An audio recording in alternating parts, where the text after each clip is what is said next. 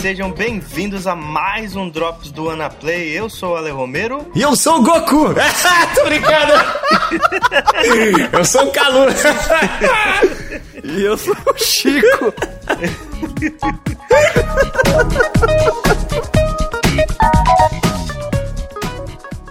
You have new mail. Muito bem, vocês pediram a gente adota, né? Como a maioria da galera escolheu por um bloco de e-mails fixo no começo do podcast, então a gente separou aqui alguns feedbacks de vocês a respeito do último Drops que foi sobre o PlayStation 4 e sobre o último Ana Play que foi sobre Mark of the Ninja, né? Uhum. Então, vamos começar aqui com um comentário. Não, não, não, não, não, não. Que tem um comentário aqui no Face que foi muito mais importante. Qual? Aqui, ó. Qual que é o nome aqui? Hein, Calu? Ah! Ah, caramba! Esse aqui, é. gente, pera aí, pô, fiquei, fui, pego, fui pego até de surpresa. A gente tem uma mensagem muito importante aqui que a gente recebeu. Verdade. Lá no Facebook aqui. Qual é o nome, Calu? Você pode falar pra gente?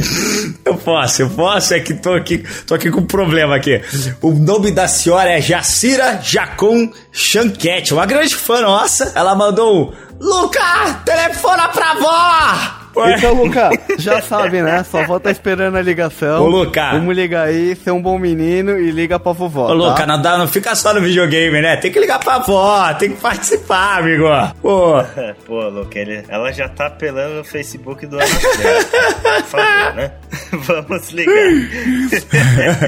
Beleza. Aí a gente começa aqui com um comentário do Mikael ou Michael SM, que comentou no Drops número 2 sobre o PlayStation 4. Ele disse o seguinte: o PS4 está pronto para ser um console da próxima geração. Tem rede social, não sei se vai ser uma rede social própria ou utilizar as já existentes. Na realidade, as duas coisas, viu, Michael? É, ele vai ter um compartilhamento com Facebook, Twitter, essas redes mais populares, YouTube também, e ele vai ter uma rede social própria que é o que eles estão planejando para a nova PSN. Um negócio até interessante, vamos ver no que que dá, né? Aí ele fala, tem compartilhamento com aparelhos móveis, a programação não foi uhum. dificultada, processador x86 ao invés do Cell, não vai ter problemas de ter que aguardar a atualização de jogos antes de conseguir jogá-los, melhores gráficos e inovações. Eu estava assistindo a conferência da E3 em 2006,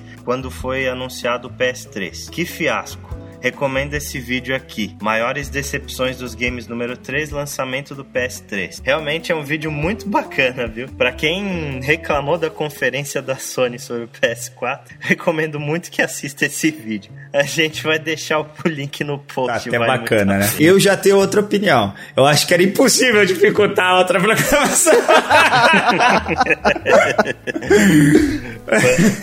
Exatamente. A Sony, ela parece que ela foi mais humilde nesse anúncio do PS4. Porque, tipo, ela tomou um tombo tão grande no PS3. No PS2 ela era extremamente soberana, né? Ela reinava, assim, absoluta na geração. E aí ela chegou toda pomposa no PS3 e tomou um tombo, né? bem grande. Aí parece que agora eles botaram a orelhinha para baixo, o rabinho entre as pernas e falaram: ok, a gente não é mais aquela potência que éramos antes, então vamos fazer um negócio mais voltado pra galera mesmo. Eu acho que é bacana que geralmente a humildade ela traz coisas boas, né? Não tem jeito. Quando a empresa ela olha para si e resolve que, olha, isso não tá certo, nós temos que fazer da maneira certa, geralmente vem grandes coisas. Isso é bacana. Essa humildade aí vem do Preju também, né? Porque eles acabaram perdendo muita empresa parceira desenvolvendo para eles aí por causa da dificuldade que era para desenvolver, né? Teve jogo por portado de Xbox que não ficou melhor no PlayStation. Tinha jogo que ficou com um bug no PlayStation por causa da dificuldade. Tem jogo que ficou atrasado. A gente teve o exemplo aí do Skyrim, que ficou sem DLC por um bom tempo, porque os, e sem correções, porque eles não conseguiam corrigir no PlayStation 3 alguns problemas que eles encontraram devido à dificuldade de desenvolvimento. E isso a gente não tá nem falando do começo da geração. É, eu acho, o meu ponto para mim é que, em relação ao que você disse, é que Pindaíba, eu acho que meio que tá todo mundo, né? Eu acho assim. Eu não sei que a Nintendo Yu Yu, o que que vai rolar. é um negócio muito sinistro, você parar pra pensar pensar. Então, assim, eu acho que é um momento assim, esse, esse. Tem grandes empresas falindo, né? A gente já falou da THQ e outras, e assim, com certeza esse ano vai aparecer mais, assim, eu não duvido muito, não, cara. Parece que a EA, por exemplo, quer, quer falir de propósito, né? Porque as merdas que ela tá fazendo. Já demitiu o CEO, a e agora a Pois Square, é, né? então eu acho que assim, esse. Cara, eu juro pra vocês que eu li uma matéria muito importante, eu acho que do cara do estúdio da Ubisoft, né? Que são os, hoje um dos maiores estúdios que tem espalhados pelo mundo, que eles falaram que vão ter que remodelar esse estúdio para próximas gerações. Que não dá mais pra ter coisas tão grandiosas assim para as produções de jogos. Porque produtoras pequenas, como a gente vai falar aqui do The Cave, né? Ou, ou outros jogos indies, como Journey e tal, estão fazendo coisas espetaculares com, né? Coisinhas pequenas. Então, eles vão. Pois é, a grande questão é que grandes produções custam caro. Exato. E eles não aumentam tanto o preço dos jogos assim. Se a gente pensar, tipo, na geração Play 2, os jogos custavam R$ 49,90 Exato, dólares. exato. Nessa geração foram pra R$ 59,90. Uhum. Tipo, a inflação não acompanha, assim. Então, tipo, as empresas estão gastando muita grana pra produzir e aí eles estão esperando números absurdos de vendas que não chegam. Que não chegam, exatamente. Isso é um problema, porque eles tomam preju. Por exemplo, o Tomb Raider vendeu 3,4 milhões de unidades. E a Square falou que não atingiu as expectativas, cara. Caramba! Como velho. pode? O jogo chegou em 1 milhão de cópias vendidas em 48 horas. Caramba, três. E mesmo assim não atingiu a expectativa. Então qual que é a expectativa que esses caras tinham? Caramba, não sei, cara. Pô, é brincadeira. Tipo, eles estão gastando demais. Pra isso eles têm que vender muito. Coisa que não acontece, gera prejuízo e quebra os estúdios. É um ciclo assim que se bobear vai causar outro crash na indústria dos games, né? É, o pessoal verdade. tem que tomar cuidado com isso daí. Com certeza. Certo, aí ele continua o e-mail dele falando pra gente não esquecer do produto da Microsoft. Óbvio que a gente não esqueceu, a gente vai falar dele quando ele sair. Que eu apostaria chamar-se a Xbox Infinity, com o símbolo 8 deitado, ou de infinito. E terá esse. É, isso é por causa de uma imagem que saiu, né? Vazou uma imagem há pouco tempo com isso É. daí. Há pouco tempo não, já faz É, um e tempo. dizem porque é bateria com Windows 8 e coisas do tipo. Eu não sei. Isso, isso. Ele fala exatamente isso na sequência. Ele fala que terá excelente compartilhamento com produtos com Windows 8 ou Windows Phone 8. A Microsoft saiu-se muito bem até aqui, destacou-se muito na época do lançamento do 360 e com certeza ela estará preparada para enfrentar a concorrência. Infelizmente começou mal ao, ao informar que não poderemos utilizar jogos usados, mas quero ver inovação. Abraço para todo mundo. Eu acho o seguinte, cara, eu acho que a Microsoft pode adotar um outro papel nessa geração. Eu tava comentando isso com, não lembro com quem, acho que foi com o Chico, inclusive, que esse novo Kinect, ele pode ser que ele tenha um espaço muito grande com o público casual e esse novo Xbox ele acabe tomando o lugar que foi do Wii nessa geração. É, eu, eu, achei que você ia falar, eu, eu seria mais violento, assim. Eu falaria, ó, o Kinect ele veio pra fazer o que a Nintendo tá fazendo porque tá louca, a Nintendo tá louca. Entendeu? Eu tô aqui com o Wii U que tem três jogos bons, meu Deus do céu. Cadê o jogo?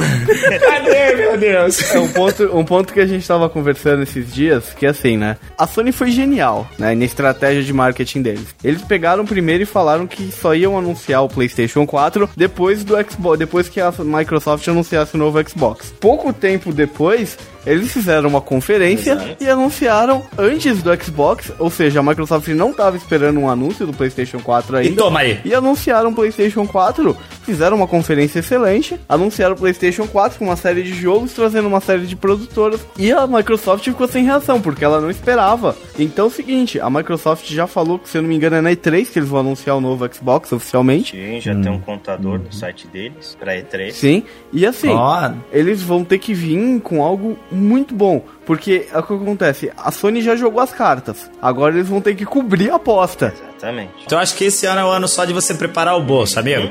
Se você gosta de um videogame, você vai ter o outro aqui. Nós, nós três somos o maior exemplo disso aqui. Eu acho que todo mundo, né? Pra resumir esse e-mail, junta a mesada, amigo. Junta a mesada que o negócio vai pegar. Valeu pelo e-mail. Valeu! Muito obrigado, Michael. Próximo e-mail, Calu. Bom, então vamos lá. O próximo e-mail é o do Ícaro Ferratini, deve ser italiano ali, família Ferrari. Então ele diz assim: muito legal o podcast sobre o Mark of the Ninja. Acho que vocês descobriram todos os aspectos importantes do game de forma brilhante. Muito obrigado, agradecemos, agradecemos. Fiquei maluco quando comecei a jogar, é sensacional. Uma dinâmica stealth muito bem elaborada, visual absurdamente bonito e jogabilidade excelente. Eu não sou de caçar achievements, mas fiz questão de completar esse, já que as conquistas são muito divertidas e simples. E existe o modo New Games Mais, que dá um fator replay bacana. Só de ouvir já deu vontade de jogar de novo. Parabéns pelo podcast, está cada vez melhor. Pô, Pô sensacional, hein? Muito obrigado aí pro Ícaro, que sempre comenta, né? Dá uma força enorme pra gente aí. Valeu pelos elogios, Ícaro. E façamos das suas palavras as nossas. Mark of the Ninja é um jogaço. Quem ainda não jogou, não perca a oportunidade. Ou quem não ouviu o cast também ouça. E aí vai te dar mais vontade ainda de jogar. Muito obrigado aí. Valeu, Ícaro. Próximo e-mail. Sobre Mark of the Ninja, a gente teve aqui um e-mail do. Felipe. Felipe Proto. E ele falou o seguinte, cara. Ele, ele falou de um ponto que a gente perguntou dentro do nosso cast de Mark of the Ninja aí. E a gente fez exatamente essa pergunta: será que com esse jogo, com o gráfico retrô, é legal para essas novas gerações? E aí a resposta dele foi que sim, né? Que ele acha que sim. E o exemplo que ele deu foi uma comparação com os livros, que a gente tem uma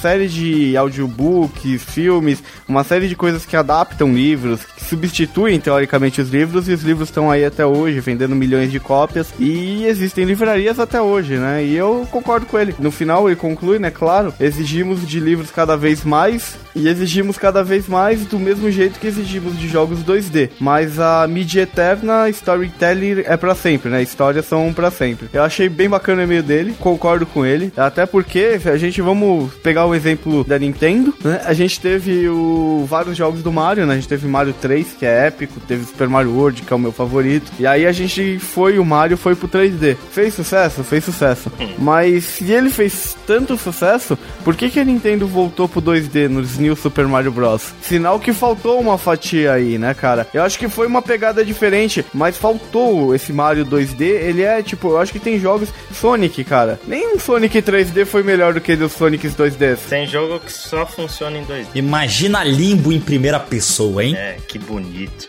Falando dessa questão do Limbo, isso é um outro mercado, né? As produtoras indies sempre apelam pro 2D, a grande maioria delas. Por quê? Porque é mais barato. A gente falou no outro e-mail que as produtoras grandes estavam em crise pelo fato dos jogos saírem muito caros. Nossa. As produtoras indies, elas apostam em um visual mais simples uhum. claro. e normalmente adotam 2D. Por quê? Porque é mais barato e eles conseguem passar a mensagem da mesma forma. E olha, eu, eu, não, eu, eu vou dizer, eu prefiro muito mais um jogo com um gráfico como The Cave, como Limbo, é, Kentucky Zero, por exemplo, que também é outro jogo maneiro que valia um cast. Eu acho que são jogos simplistas ou jogos nem tão simplistas, porque The Cave é todo bem trabalhado, por mais que seja em 3D e tal, do que um Alien Colonel Marines, que é 3D, tem partícula, mas é todo tosco, todo errado, todo zoado. Então acho que exige assim uma evolução. O, o, você vê, gráficos 2D hoje estão bem mais bonitos, você consegue uma resolução mais bonita. Se joga Mario no Wii U, cara, realmente é lindo, é um 2D, mas é lindo. A ideia é essa. Então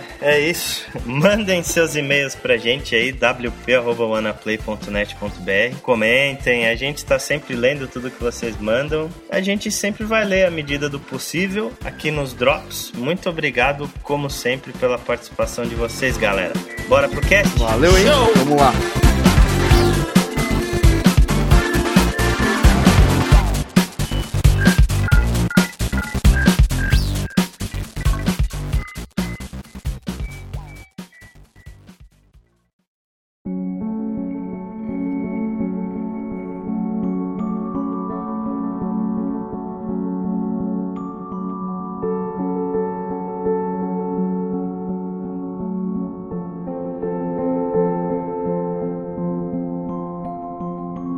Para quem ainda não conhece, o Drops do Anaplay é o nosso podcast paralelo, né? Onde a gente discute assuntos da indústria dos games ou jogos que não valeriam um cast inteiro, mas que valem a pena ser citados, como é o caso desse o Drops de hoje, né, gente? É, o Drops sobre The Cave. The Cave. The Cave, pra quem não sabe, ele é um jogo multiplataforma, né? Foi lançado pro PlayStation 3, pro Xbox 360, pro Wii U até, e pro PC. Até pro Wii U, né? Primeiro de tudo, o que é The Cave, Chico? Então, The Cave é um jogo de aventura, né, um adventure. Ele é todo, a jogabilidade dele é toda em 2D e ele é basicamente puzzles. Você tem que resolver uma série de puzzles com três personagens sempre. Você joga sozinho ou jogando com mais dois amigos aí, você sempre tem que controlar três personagens durante o jogo. E os gráficos deles são todos em 3D, apesar da jogabilidade ser em 2D. O jogo se passa assim, numa caverna falante. A, pela história, pelo plot do jogo, essa caverna ela é capaz de despertar os piores sentimentos dentro do coração das pessoas.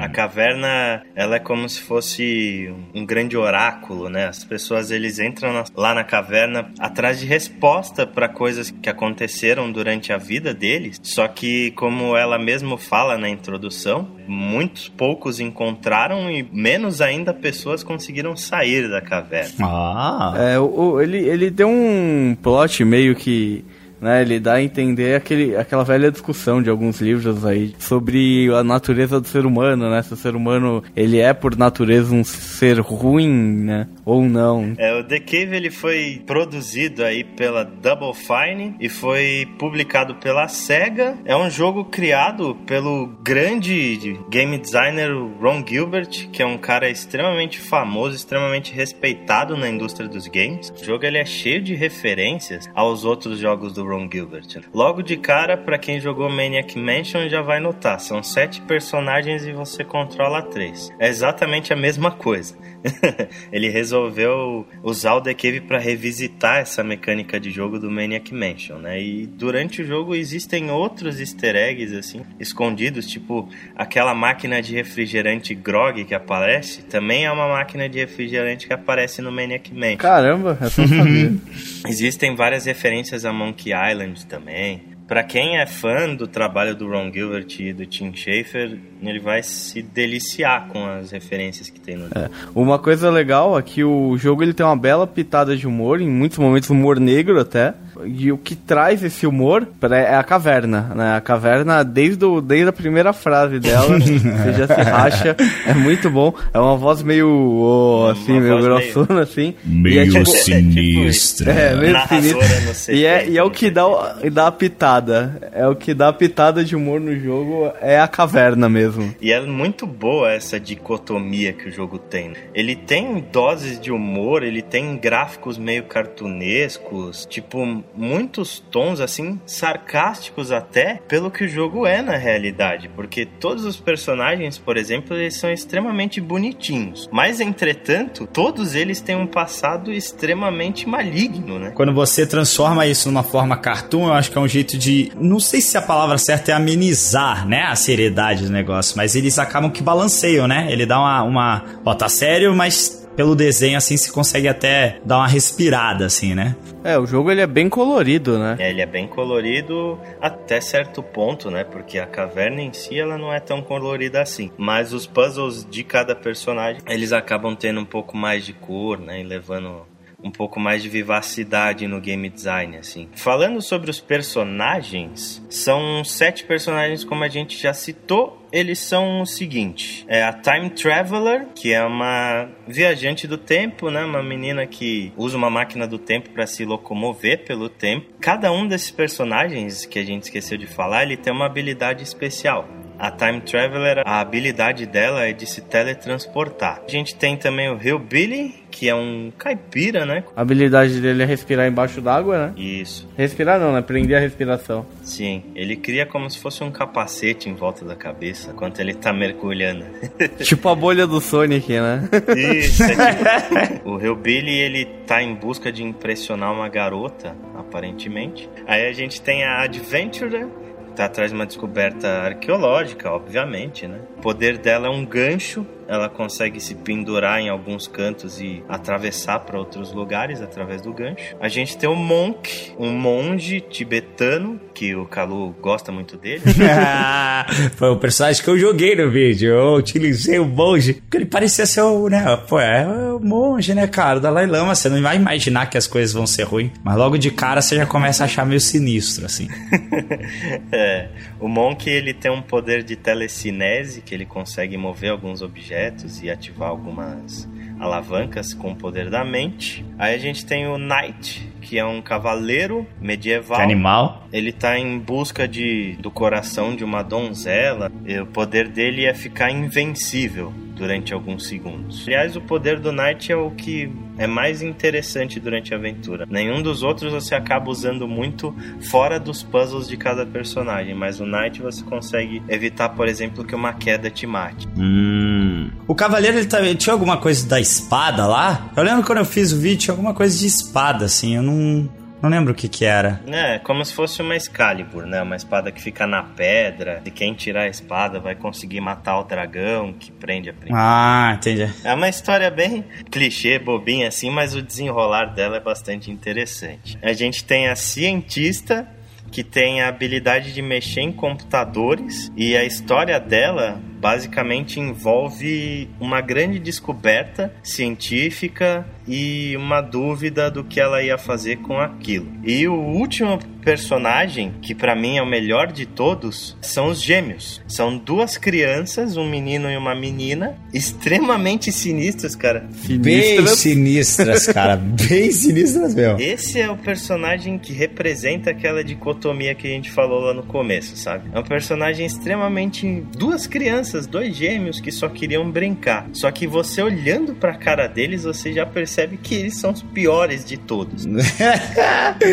Só uma coisa, é, apesar de serem dois personagens, assim, tipo, dos gêmeos, né? Dois, você controla ele como um personagem só. Exatamente. Tá? Eles andam de mãozinha dada o tempo todo junto. Então é como se você estivesse jogando com um único personagem quando você usa os gêmeos, não são dois. Verdade, verdade. E quer dizer que esse é o seu favorito, então? É o meu favorito. Apesar do poder deles, acho que ser o que a gente menos usa durante a história, que é deixar uma duplicata. Então, tipo, você consegue ficar segurando uma alavanca com a duplicata deles enquanto passa por uma porta. Mas o meu favorito, cara, é a Time Traveler, cara. Eu achei a história mais legal. O poder dela, achei bem legal. A Time Traveler é com certeza é o melhor puzzle do jogo. É o mais inteligente, é o mais difícil e é o mais legal de fazer, porque você tem que ficar viajando entre eras, né? Entre o passado, o presente e o futuro. Que animal. E aí pra, pra ir resolvendo as coisas e chegar no final. É, o legal assim, falando dos personagens ainda, esses objetivos de cada personagem, eles são representados no jogo por um objeto que eles tentam alcançar durante o jogo. Uma coisa que vocês falaram dos personagens, eles não te obrigam a usarem um personagem. Quer dizer, não tem um personagem que é necessário para você passar as coisas da fase. Não. Qualquer um dos três que você escolha, bacana, legal, beleza. Exatamente. Exatamente. A única coisa é que cada um dos personagens tem o seu próprio puzzle. Tem a sua própria área dentro da caverna que Uhum. ele precisa usar a habilidade especial dele para conseguir acessar. Então, muitas vezes você passa por essas áreas, mas não consegue entrar ali porque você não tem a habilidade necessária. Então, tipo, você vai atravessar caverna inteira e vai ver, por exemplo, Hum. a quest do cavaleiro, só que se você não tiver o cavaleiro no seu grupo, aquela área fica inacessível e você acaba passando reto. Ah, entendi. Então eles te fazem ver outros finais, usar outros personagens. Eles te incentivam a isso, então. Exatamente. Pra você ver tudo, você vai ter que jogar três vezes. Exatamente. Escolher três personagens é uma obrigação, mas quando você escolhe três personagens, tem um que é o seu principal ou você vai ver o final dos três durante a jogabilidade? Você vai ver o final dos três. Não tem essa de personagem principal. Você pode mudar de personagem conforme você quiser. Pode até trocar com seus amigos. Você não precisa necessariamente jogar com um personagem só se você estiver jogando em multiplayer. Dá pra trocar. Pois isso é uma coisa interessante. Então, é, como a gente, a- nós mesmos jogamos, então a sensação de jogar com mais pessoas deve ser bem mais bacana do que jogar sozinho, né? O jogo, né? É, eu joguei um pouco sozinho e é chato. Entendi. Porque o que acontece? Você tem que controlar os três personagens. Então o que, que acaba acontecendo é que você precisa ficar trocando toda hora pra fazer os três personagens estarem no mesmo local que precisa estar, No ou coisa lugar. do gênero, ou Hum. conseguir progredir com os três personagens. Eles não andam automaticamente, eles não te seguem automaticamente. Não, não te segue automaticamente, você tem que controlar os três. Então o que acontece? O jogo acaba ficando mais travado, mais chato, assim. O legal do jogo, que, minha opinião, é você jogar com três pessoas. Legal, Que aí entendi. sim você consegue sentir toda a essência do jogo, todo, toda a pegada do jogo, assim, você consegue vivenciar, te passar a experiência total do jogo. Jogando sozinho, você vai acabar passando batido alguma coisa, você vai cansar em alguns momentos. Uhum, entendi, anima. É, e daí pra mim que vem dois dos grandes problemas do jogo na realidade. O primeiro problema é o fato de ele ser um jogo que a diversão tá extremamente baseada no multiplayer e ele não tem um modo de multiplayer online. Ele é um jogo que só dá para jogar multiplayer offline. Então. Ah, isso é ruim. É muito Pro pessoal ruim, de PC, cara. isso é horrível, então. Quem jogar no computador, por exemplo, a versão para PC. Pois é, eu não, eu não vejo esse jogo uma compra interessante para quem tem PC. É um jogo para jogar em console, para chamar a galera na tua casa e jogar. Com certeza. Como o jogo é meio chato sozinho e ele só tem o multiplayer offline, a gente fica meio sem opção. E eu acho assim, isso meio absurdo pros jogos de hoje. Hoje em dia a gente tem tudo baseado no online. É verdade. Eu, Qualquer jogo fuleiro tem um multiplayer online e um jogo que tem um ponto forte no multiplayer não ter um multiplayer online, eu acho um defeito extremamente grave. eu, eu, eu vejo como um, um defeito e não ao mesmo tempo. Teria que ter opção multiplayer, sim, você jogar online, principalmente pra PC, ou seja, que simplesmente mata o multiplayer, né? Você vai jogar single. Vou dizer que foi bem bacana jogar com vocês presencialmente, por exemplo, entendeu? Lógico. Os jogos hoje, por ter limitado a multiplayer, cada um na sua casa, cada um com seu fone, cada um com seu mouse, é, realmente ele separou muito. É óbvio que a gente tá falando de um jogo específico e essa discussão seria uma discussão talvez até para um cast mesmo, né? Jogo, multiplayer ou jogos em casa, mas é. assim, uma opinião que eu tenho é que The Cave, o fato de você estar com as pessoas juntos, além de facilitar, né? Porque você realmente pode até apontar, ó, vai ali, vai ali e tal, ele acaba ficando mais divertido, acho, mais engraçado, né? Mais. Eu sou uma pessoa que jogo online, tenho um grupo de amigos que eu converso direto e tal, mas é legal de vez em quando também tá pessoalmente, né?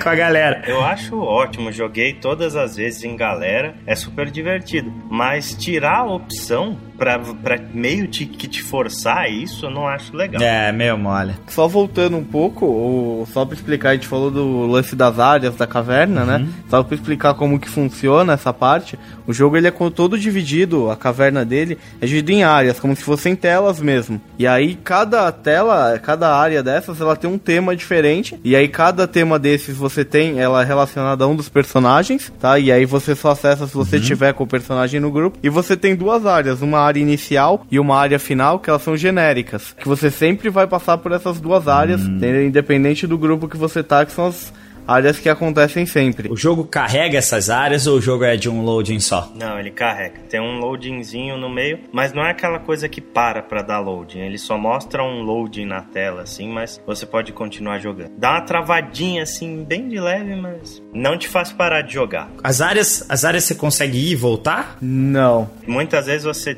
tem uma queda enorme Tá, assim, pra chegar em certas partes da caverna e aí não tem como voltar. O jogo é mais linear mesmo, não é muito de ficar fazendo backtrack. Entendi. É, depois que você passa uma área, ele te força meio que a seguir em frente. Ele não deixa você ficar voltando, não. Não é Metroid, né?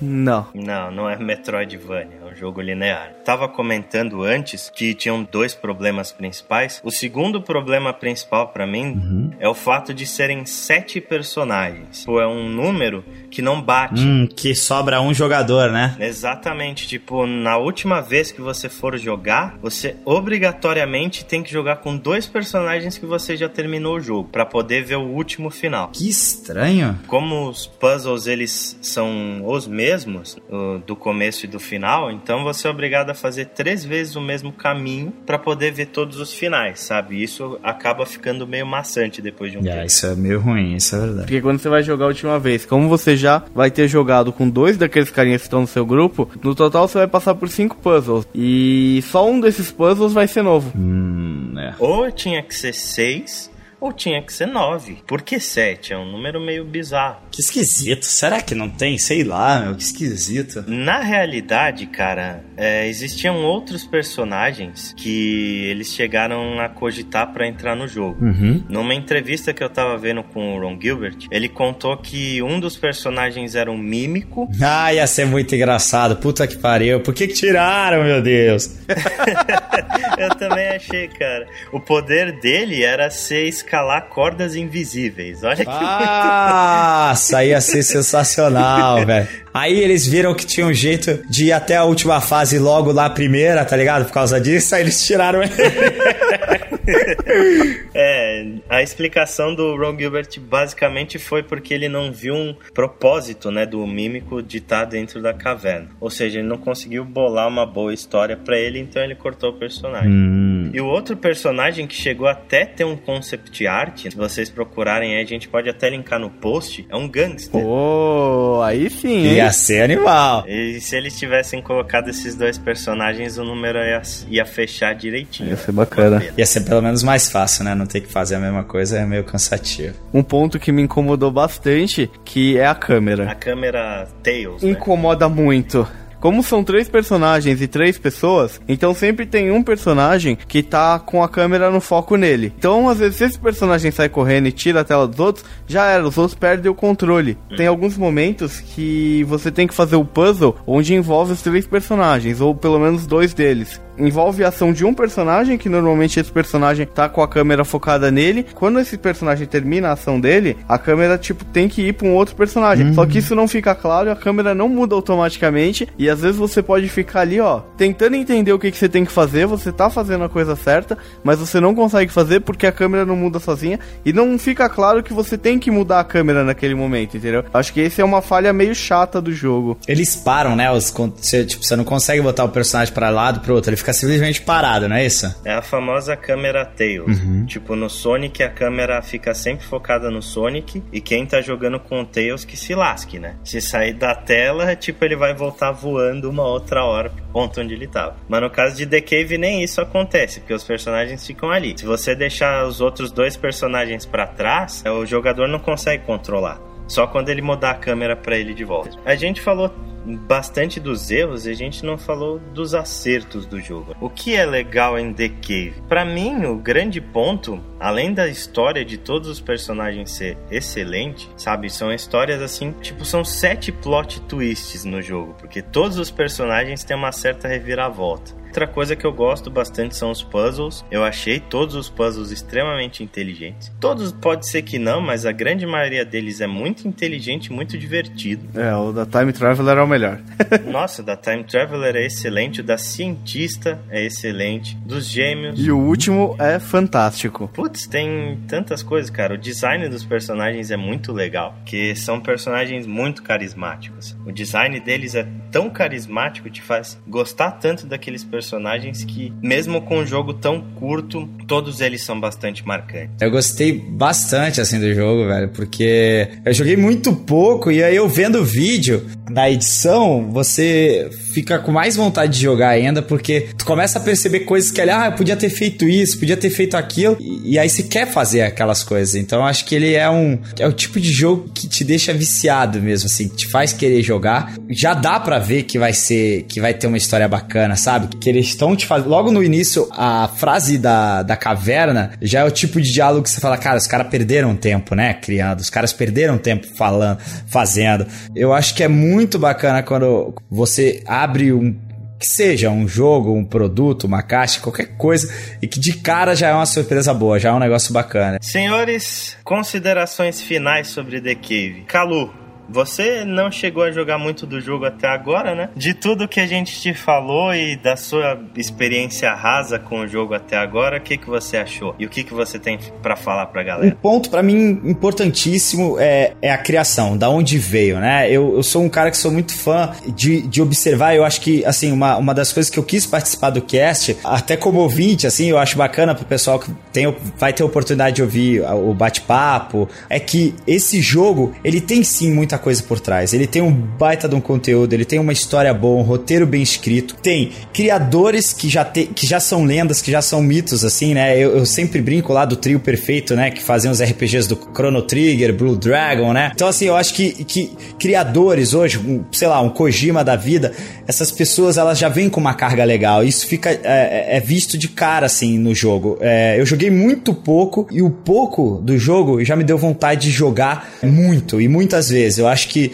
os jogos de hoje em dia eles estão. Não, não, não estou generalizando, mas os jogos hoje realmente estão focando pouco no roteiro, né? Estão focando é, pouco nas ideias. E eu acho que é muito bacana é, essas oportunidades, é, essas pessoas voltarem é, focando nisso, cara. Quando você vê os geminhos no jogo, que eu, como eu falei brincando durante o vídeo inteiro, tu sabe que aquilo ali não tá certo, entendeu? Tu, tu sabe que aquilo ali não, não, né, não, ele não vem de qualquer lugar, assim. Tem muitas referências, assim, de, de, de filmes de terror, aí eles misturam filosofia, porque aí eles botam lá o, o monge. Então, eu acho que esse jogo é uma oportunidade incrível de, de voltar a sentir o que você sentia, sei lá, jogando um Nintendinho, jogando. Quando o Atari saiu, sei lá, é a sensação de que você tá realmente jogando, tá se divertindo, né? Não tá levando a sério, não, é um jogo que ele é agradável e bem feito, cara. E isso eu acho que é, isso é receita para qualquer jogo, devia ser regra. Show. Chico, então, cara, o seguinte, ele é um jogo que eu recomendo bastante, mas eu recomendo assim, como a gente já falou antes, joguem com uma galera, achamos amigos, o jogo rende muitas risadas. É mesmo, isso é importantíssimo, no vídeo dá pra ver isso. ele, ele é um jogo, ele é um jogo na sua pura essência. Não tem muita firula. Ele é, ele é feito. Ele lembra muitos jogos antigos que você chamava seus amigos em casa para jogar junto. Tinha antigamente tipo um Street Fighter, um Double Dragon. Verdade. Os puzzles eu achei que são muito legais. Alguns deles te fazem pensar bastante. Não, não é um negócio aleatório. A maioria você uhum. tem uma lógica, tem uma relação lógica. Os objetos que você pega, que você interage com o cenário para conseguir atingir um ponto específico que você precisa atingir para passar um puzzle, eles fazem sentido. Tem uma lógica por trás daquilo. Você bate o olho, às vezes, nas coisas, naquele momento você não pode fazer. Por quê? Porque você precisa fazer alguma coisa antes. Mas você bate o olho e você fala, pô, vou ter que fazer isso, isso e aquilo. Por quê? Porque você bate o olho e você vê que o cenário tem uma uhum. lógica, que aquela coisa ali tem uma lógica. Às vezes quando você chega no primeiro momento, você não sabe como você vai fazer aquilo. Mas você sabe que você vai ter que fazer em algum momento, você vai ter que fazer aquilo para você conseguir progredir dentro do puzzle. Resumindo,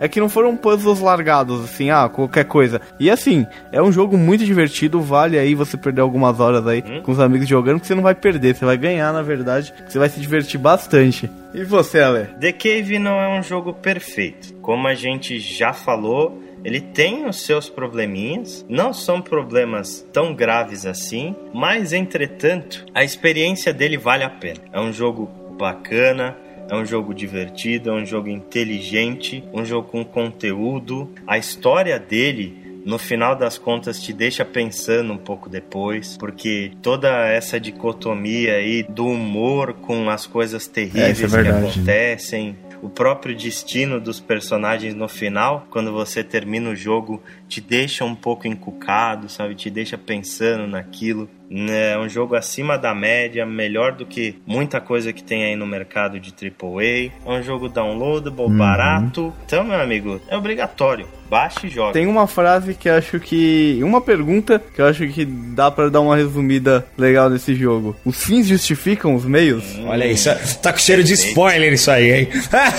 Deixamos vocês aí com essa questão. Joguem The Cave Sigam a gente no Twitter, arroba WPOnaplay. Curtam nossa página no Facebook, facebook.com.br WPOnaplay. E acompanhem mais de The Cave no nosso canal, né? Você pode ir lá acessar o nosso canal, Anaplay Gamers. Curtir lá, dar o seu favorito, joinha, aquelas coisas de sempre que ajudam a gente.